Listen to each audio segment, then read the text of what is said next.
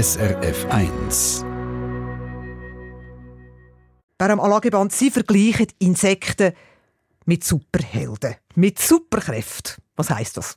dass sie zum Beispiel extrem schnell laufen können. Es gibt einen Sandlaufkäfer, dem sagen wir etwa der Usain Bolt von den Insekten. Der bringt bis zu 800 Stundenkilometer auf den Tacho und das ist halt schon etwas, was man den Leuten mit einem Superheld super gut kann erklären kann. Und das zieht auch. Also man kann sich es vorstellen, ich meine, dass es Ameisen super schwere Sachen kann lüpfen, das wissen wir. Aber wenn man dann ein Video sieht, wie es das herbringt, oder wie zwei Hirschkäfer miteinander kämpfen und einander lüpfen, dann habe ich das Gefühl, das ist etwas, was die Leute näher wie können tun und darum bringe ich das mit den Superkräften. Also zwei Hirschkäfer, das kann man sich ein bisschen vorstellen wie zwei Schwinger, die einen Hosenlupf machen. Ja, es hat wirklich etwas. Also wenn man schaut, wie die miteinander kämpfen, dann sieht es aus, wie wenn so das Hirschgeweih, das sie auf dem Kopf haben, wie so die Hände wären.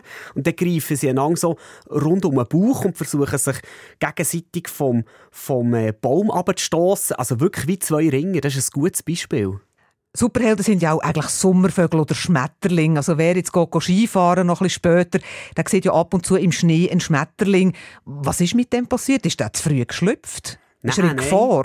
Nein, der ist auf dem Heimweg zum Beispiel. Also es gibt auch Wanderfalter, die 2.000 bis 3'000 Kilometer zurücklegen können auf dem Weg heim oder zurück. Und wenn man so einen Schmetterling sieht, muss man sich nicht sorgen. Der macht einfach kurze Pause und genießt ein bisschen die Sonne. Wer am Anlageband, sie haben als Kind im Emmital in Konolfingen auf dem Heimweg von der Schule tote Insekten gesammelt und heimgebracht. Also andere Kinder sammeln ein Panini-Bildchen oder Comic oder Lego-Männchen. Sie haben tote Insekten gesammelt. Warum?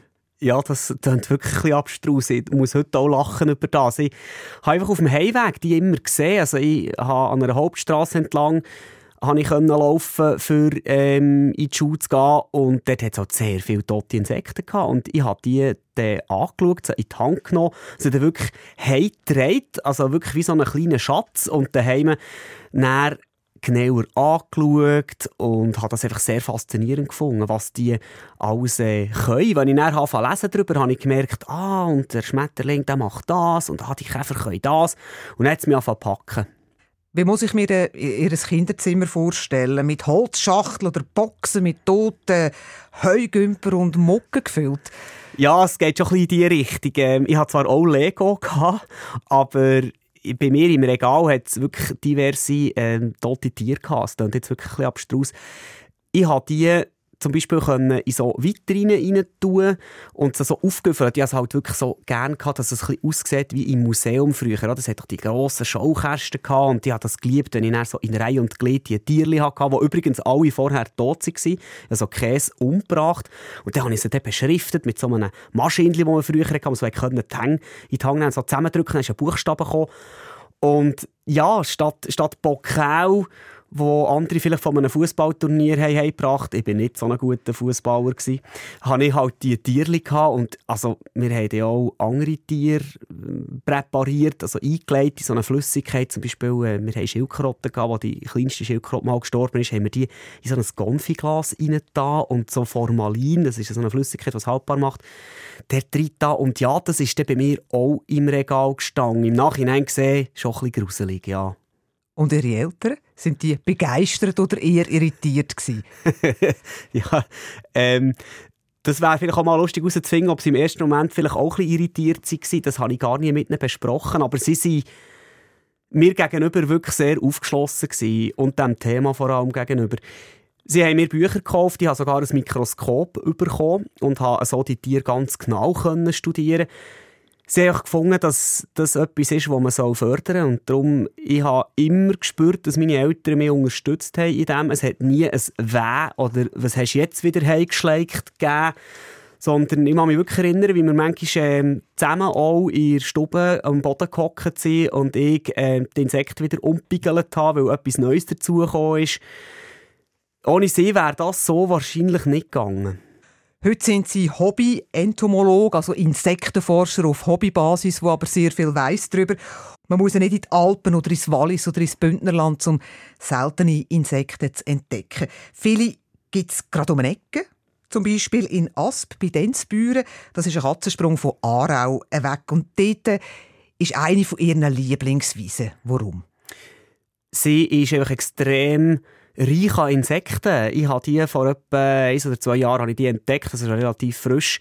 Und man kann dort so auf einem Trampelpfad einisch durch die Wiese, das ist erlaubt, das ist wirklich ein Weg, den man darf brauchen darf, es führt einem immer wieder mal vorbei an einer Hecke oder an einem Waldrand. Es hat auch noch einen Kiesweg in der Nähe. Und durch alle diese Faktoren ist einfach der Insektenreichtum riesig. Und ich habe dort wirklich ein paar spannende Entdeckungen gemacht. Eins ist zum Beispiel eine Singzikade. Singzikaden gibt es, oder sagen wir so, die meisten sind Singzikaden wahrscheinlich bekannt, wenn sie mal in den Tropen waren, das sind die, die einen unglaublichen Lärm machen, wo man fast die Ohren muss zuhaben. Und wir haben auch von denen, die machen weniger Lärm. Aber von zehn Arten, die wir in der Schweiz haben, an Singzikaden, sind acht schon vom Aussterben bedroht oder gefährdet. Also sind auf der roten Liste. Und darum ist so ein Fund schon speziell. Das war so eine kleine, die frisch geschlüpft ist. Also die ist nicht so schnell äh, unterwegs gewesen. Und durch das hatte ich Zeit, gehabt, für gute Bilder zu machen und sie wirklich zu studieren.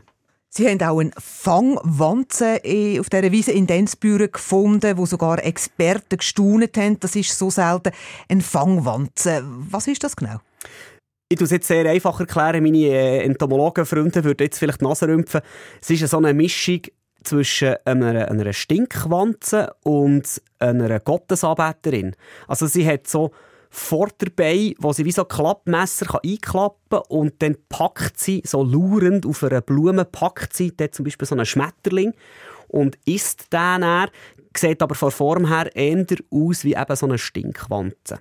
Und die haben sie gefunden auf dieser Wiese und eben Experten haben ihnen gesagt, oh, haben wir gar nicht gewusst, dass da so eine Fangwanze überhaupt rum ist. Ja, an einem Vortrag, den ich gegeben habe, kommt am Schluss jemand zu mir und der reden wir ein bisschen miteinander. Das ist der Daniel Balmer, äh, Filmer und, und äh, selber Experte in diesem Gebiet äh, und auch Wanzenexperte. Und dann erzählen wir einander so ein bisschen, was sieht man, was hast du so erlebt? Und dann sage ich, ja, und da die Fangwanze. Und dann erstarrt er fast ein bisschen und sagt, also die habe ich selber noch nie gesehen. Und dann denke ich, wow, okay, ich mache jetzt das noch nicht 15 Jahre lang, dass ich in der Wiese umspringen und fotografieren und filmen. Und mir sagt jemand wie er, dass er die noch nie gesehen Und ich hatte das riesige Glück gehabt. Ja, das, das, gibt einem äh, auf der einen Seite ein gutes Gefühl, auf der anderen Seite merkt man, hey, es ist, es ist cool, bin ich unterwegs und sehe so Sachen und, und kann das mit den Leuten teilen, weil man muss nicht immer in die Dschungel für tolle Tiere zu finden. Man kann die wirklich auch einfach bei uns um eine Ecke finden. Ich finde es auch lustig, wie die Leute reagieren, wenn ich sage, wisst ihr, alle in Argo Insekten suchen. Vom Argo haben die Leute halt schon auch häufig das Gefühl, es ist einfach ein Autobahnkanton und, und ja, was hat es dort sonst? Es stimmt eben nicht. Es hat wirklich extrem viel, ja, sehr viele tolle Entdeckungen im Argo gemacht. In Densbüren gibt es eben nicht nur die Wiese, wo ein schöner und toller Ort ist für Insekten, sondern auch noch für Pflanzen. Also der hat auf dieser Wiese auch noch einen Orchideenweg. Und jetzt gehen wir aus dem Kanton Aargau raus, wechseln ins Wallis, weil dort bei am Alageband haben sie einen grossen, grossen Kampf beobachtet. Ja, das ist ein grosser und langer Kampf gewesen. Nicht ganz ein fairer, aber ein äußerst spannender, weil äh, die Angreiferin ist sehr gross und das Opfer ist eher sehr klein. Und der Moment war sehr kurz, aber ich habe zwei, drei Stunden gewartet, bis die Gottesanbeterin eine Wildbiene verwünscht hat. Ja, da sucht man sich einfach zuerst einmal ein Tier aus, wo man sagt, also, das, das begleite ich jetzt mal die nächsten zwei, drei Stunden. Tut wie, wie anhocken, würde jetzt der Jäger wahrscheinlich sagen. Also ich bringe mich in eine Position, wo das Tier mir möglichst zu wenig nicht fest wahrnimmt. Und dann warte ich einfach. Und eben nach, nach weiß nicht, ist das vielleicht zwei Stunden oder so, habe ich gemerkt, ah, jetzt kommt das Bienen in, die Nähe von dieser Gottesanbeterin und dann bringt sie sich in Position, büschelt sich so ein bisschen, kommt langsam näher und schätzt ab, wie nach sie her muss zu diesem Bienen, damit ihre Fangarm genug nach sie zum Zupacken. Und dann geht es, wieso nicht, eine Millisekunde, ich kann es nicht genau sagen, es geht extrem schnell, zack, und dann packt sie das Bienen und fängt an zu essen. Das ist eine Spezialität der Gottesanbeterin. Die machen keine Pause, wird sofort gegessen. Und nachher putzt. Genau, das finde ich auch so faszinierend. Äh, sie essen ihre Beute wirklich komplett auf. Fühler, Beinchen, alles wird fein säuberlich gegessen. Äh, darum ist es im Wallis wahrscheinlich auch immer so schön Wetter, weil Gottesanbeterinnen essen immer auf. Und ja, wenn sie fertig sind, dann wird putzt. Und das ist, ich weiss, man sollte das vielleicht bei Insekten nicht sagen, aber es sieht auch noch herzig aus, wie sie dann mit ihren Beinen so den Fühler oben abnehmen und dann ziehen sie dann so langsam durch ihr Mau durch und ihre Mauwerkzeuge. Das, das, das bewegt sich dann so hin und her vor dem Mau und dann wird dort schön gebützerlet und alles wieder big fein gemacht, dass sie wieder anständig aussehen. Und gleich vorher hat es ja einen Todeskampf gegeben, wo man beobachtet, zuckt man da nicht innerlich zusammen oder geht es einfach zu schnell? Ja, ein Zusammenzucken ist zuerst mal überrascht, weil man in so weil man nach so langer Zeit endlich den Moment hat, oder? Das ist ja auch Zufall. Also ist man innerlich auch happy und man sagt, hey, auf das habe ich jetzt gewartet. Und dann ist man aufgeregt, weil dann will man so gut wie möglich können filmen oder fotografieren Dass es ein Todeskampf ist, das bin ich mir bewusst, aber ich muss sagen, in dem Moment drückt alles andere in mir durch, was sagt, hey, das ist ein Moment, der in der Natur sehr spannend ist es ist ein Moment, der einfach passiert, tausendmal in einer Stunde wahrscheinlich, allein auf der Wiese, wo ich gerade bin. Also ist es für mich eine reine Faszination und klar fühle ich mit, aber in dem Moment sehe ich, dass in der Natur etwas ganz Normales passiert, wo ich aber darf teilhaben, was sehr speziell aussieht und mich sehr packt. Also dann blende ich das vielleicht auch ein bisschen aus. Mit dem Todeskampf. Und auf der anderen Seite jubelt man vielleicht ja auch ein bisschen innerlich, weil man erlebt einen Moment sehr intensiv oder gerade wenn sie eine Insektenart entdecken, die sehr selten ist, jubelt man dann innerlich und platzt fast vor Freude. Es ist beides. Ich, ich schreie zwar nicht in den Wald oder in die Wiese rein, aber äh, ich, ich juble, ja wenn ich ein Tier sehe und ich weiss, das äh, ist speziell oder ist sehr selten oder ich habe es noch nie gesehen, ja, dann rede ich auch mit mir selber. Also dann sage ich so Sachen wie, hey, Henne cool oder ah, das, das ist grossartig oder ich glaube es nicht, dass ich das jetzt gefunden habe oder, oder rede auch mit dem Tier und sage, hey, bleib jetzt ganz schnell, ja, nicht weg, ich muss da ein paar gute Bilder haben.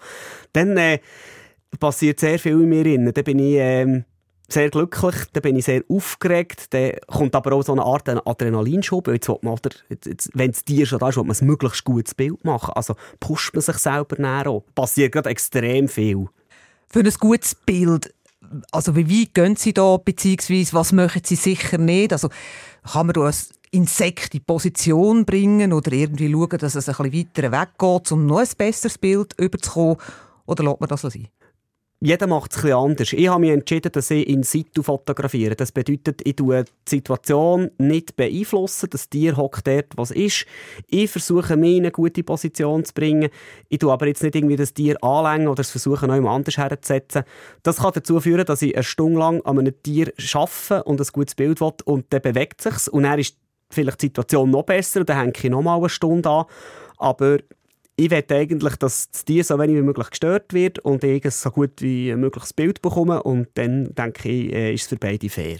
Beim Anlageband, Sie haben vorher gesagt, ähm, eben, dann, dann reden Sie auch mit dem Insekt. Verscheucht es das nicht? Nein, Reden ist nicht so ein Problem. Auch äh, laut reden, also gut, ich habe jetzt das Insekt noch nie angeschrauen, darum ich wüsste jetzt nicht, wie es reagiert, aber Reden ist bis jetzt, äh, oder, oder laute Geräusche sind bis jetzt nie ein Problem gewesen. Hastige Bewegungen sind ein Problem. Also ich bewege mich dann häufig in Zeitlupe oder ähm, wichtig ist auch, dass man das Tier nicht ungewollt bewegt. Also wenn ich zum Beispiel an einen Zweig komme oder an ein Ästchen, wo ähm, irgendwo das Ästchen berührt, wo das Tier drauf ist, das hat es natürlich nicht gern. Also ich muss auch schauen, dass ich möglichst mehr so bewege, dass das Tier äh, nicht das Gefühl hat, es gibt irgendwo eine Erschütterung, die mit mir zu tun hat. Das ist wichtig. Wenn ich Schatten mache, heisst die Insekten auch nicht gern, weil dann ist irgendetwas nicht gut, oder? Darum ist Fotografieren, wenn es bewölkt ist, gar nicht so schlecht. Und ähm, ja, was man auch nicht sollte, das, ich habe das Problem jetzt nicht, aber äh, Rauchen während dem Fotografieren wäre auch nicht gut, weil das haben die auch nicht gern. Dann gehen wir vom Wallis, hüpfen wir ins Zürcherische, und zwar ins Zürcher Unterland. Weil dort haben sie in der Nähe vom Flughafen, das ist jetzt auch nicht ein Gebiet, wo man das Gefühl hat, da gibt es einen wahnsinnigen Artenreichtum. Dort haben sie eine Kegelbiene gesehen. Und die hat, weil sie auch mal schlafen muss, in einen Pflanzenzweig hineinbissen, eben zum Schlafen. Jetzt habe ich da gerade kein Bild vor mir. Wie muss ich mir das vorstellen? Es sieht tatsächlich ein bisschen ungewöhnlich aus. Das Tier fliegt an so einen Zweig und äh, klar, zuerst hebt es mit, mit den Händen, äh, mit, äh, mit, äh, zuerst hebt es mit dabei, aber dann beißt es wirklich mit den Mauwerkzeugen, mit den Mandibeln heissen die, beißt es in den Zweig rein und hebt sich dann nur noch mit dem Mau. Und der Rest vom Körper schwebt dann frei in der Luft Und wenn das Tier das macht, weil es eben dann schlafen will, dann putzt es sich zuerst. Das heisst, alle Beine werden gereinigt, der Hinterleib wird gereinigt, der Kopf, also mit den Beinen streicht es eigentlich über den ganzen Körper und tut Fremdkörper äh, weg und putzt sich. Das ist das, was man macht. Und nachher fängt es an einschlafen. Man merkt, wie die Körperfunktionen langsam weniger werden. Also die Beine werden dann an den Körper hergenommen, die bewegen sich dann immer wie weniger, ähm, der Hinterleib pumpt dann auch wie weniger und dann merkt man, dass das Tier langsam einschläft. Und das hat äh, aus dem und noch aus weiteren Gründen wirklich zu den, zu den äh, außergewöhnlichsten ähm, Entdeckungen geführt, die ich je gemacht habe in der Schweiz. Macht es aus Tarnung aus, dass während dem Schlaf nicht gefördert ist, von anderen Insekten irgendwie gefressen zu werden? Nein, es ist weniger Tarnung. Es ist eben einerseits, wenn es dunkel wird und es einschläft und andererseits, das ist eigentlich das Coolste an diesem Fund, das Tier ist wie eine kleine Wetter-App. Das heisst, wenn es das tagsüber macht, mit dem Zweigbeissen putzen schlafen, dann ist es ein Zeichen, dass es äh, könnte regnen oder dass es bewölkt wird. Weil das Tier hat offenbar wie eine innere Uhr und merkt, hey, jetzt muss ich mich Sicherheit bringen. Muss sich das so vorstellen, wenn es regnet, ist das für ein Insekt wie wenn Steine vom Himmel fallen. Oder? Also wenn es getroffen wird von einem Regentropfen im Flug, dann bringt es das total aus der Bahn, kann nicht gut sein, verheerend sein. Darum sucht es einen Ort, wo es schlafen kann. Und Zoologen und Biologen haben vor etwa 30 Jahren im Wallis das beobachtet und untersucht. Und bei meinen Recherchen zu diesen Bienen ist mir eben näher das in die Hände gekommen. Da habe ich gemerkt, ah, das ist nicht nur bei mir so, das ist wirklich ein Verhalten, das untersucht wurde, dass die Biene Schutz sucht. Und wenn sie merkt, dass äh, ziehen Wolken auf, es könnte regnen, dann sucht sie sich so einen Platz und schlaft. Und so etwas zu entdecken ist für jemanden wie mir etwas vom Grössten, was man haben kann. Also auch eine Überlebensstrategie während Alageband. Was ist denn für Sie die absolut erste Strategie, die einem dann schon fast ein bisschen sprachlos macht? Was das angeht, finde ich der Ameisensackkäfer etwas Grossartiges. Wo gibt es den? Den gibt es eigentlich äh, ja, überall in der Schweiz. Der ist weit verbreitet. Also den würde man finden, das ist so ein, äh, ein roter Käfer mit äh, schwarz drinnen, so pünktelt. Nicht wie ein Meienkäfer und ist auch, auch bulliger als ein Meienkäfer aber äh, auch nicht riesengroß. Das Coole an dem ist, dass sich Männchen und Weibchen in der Nähe von Ameisennestern paaren. Und Eier tut das Weibchen wie mit Kot umschließen. Also es, es macht echt wie so ein Geschenkpäckchen mit äh, Gagel drumherum und lässt das dann fallen und die Ameisen tragen das dann ins Ameisennest, weil sie das Gefühl es ist Futter. Und das ist für die Larven, die er schlüpft, von diesem Ameisensackkäfer, echt das Beste, was passieren kann. Weil einerseits ist der Käfer oder die Larve in diesem Stadium super geschützt, weil im Ameisenbau innen kommt nicht so schnell irgendjemand rein und verletzt die Larven. Aber die Ameisen fressen es dann nicht, Nein. weil die haben das Gefühl, es ist Futter. Nein, äh, ich kann jetzt das biologisch nicht erklären, ich bin nicht Biologe, aber die Larve wird in Ruhe gelassen. Die Ameisen lassen die dort sein und die Larven ist dann zum Beispiel äh, das, was die Ameisen essen oder äh, irgendwelche Abfälle. Es kommt offenbar auch vor, dass die Nahrung von der Ameisen gegessen wird, aber sie hat ihre Ruhe. Und die Larve entwickelt sich zum Käfer und schlüpft näher. Also mit, äh, mit, dem, ähm, mit dieser Gagu-Taktik, die ein bisschen grusig tönt, kommt das Tier extrem weit. Und das sind so Geschichten, die ich faszinierend finde, die ich gerne erzähle. Und nachher, wenn der Käfer schlüpft, spaziert er aus dem Ameisenhaufen raus. Ja. In die Welt. Ja, und da muss, da muss schon irgendetwas äh, funktionieren, dass die Ameisen nicht angreifen. Also der Käfer schafft das und das ist für mich eine geniale Überlebensstrategie und so geht der Zirkel immer weiter. Was ich jetzt höre, ist eine wahnsinnig grosse Begeisterung für Insekten. Bei welchem Insekt, bei aller Liebe, hört sie einfach auf? Grundsätzlich nie, aber es gibt etwas, das mich selber ein bisschen gruselt. Das ist, äh, wenn es um, um Parasiten geht ja, der, der schudert es mich ein bisschen an. In der Schweiz sind fast 60 Prozent der Insektenarten gefördert oder potenziell gefördert. Als äh, Hobby-Entomolog, ja, das macht einem wahrscheinlich Sorgen, oder?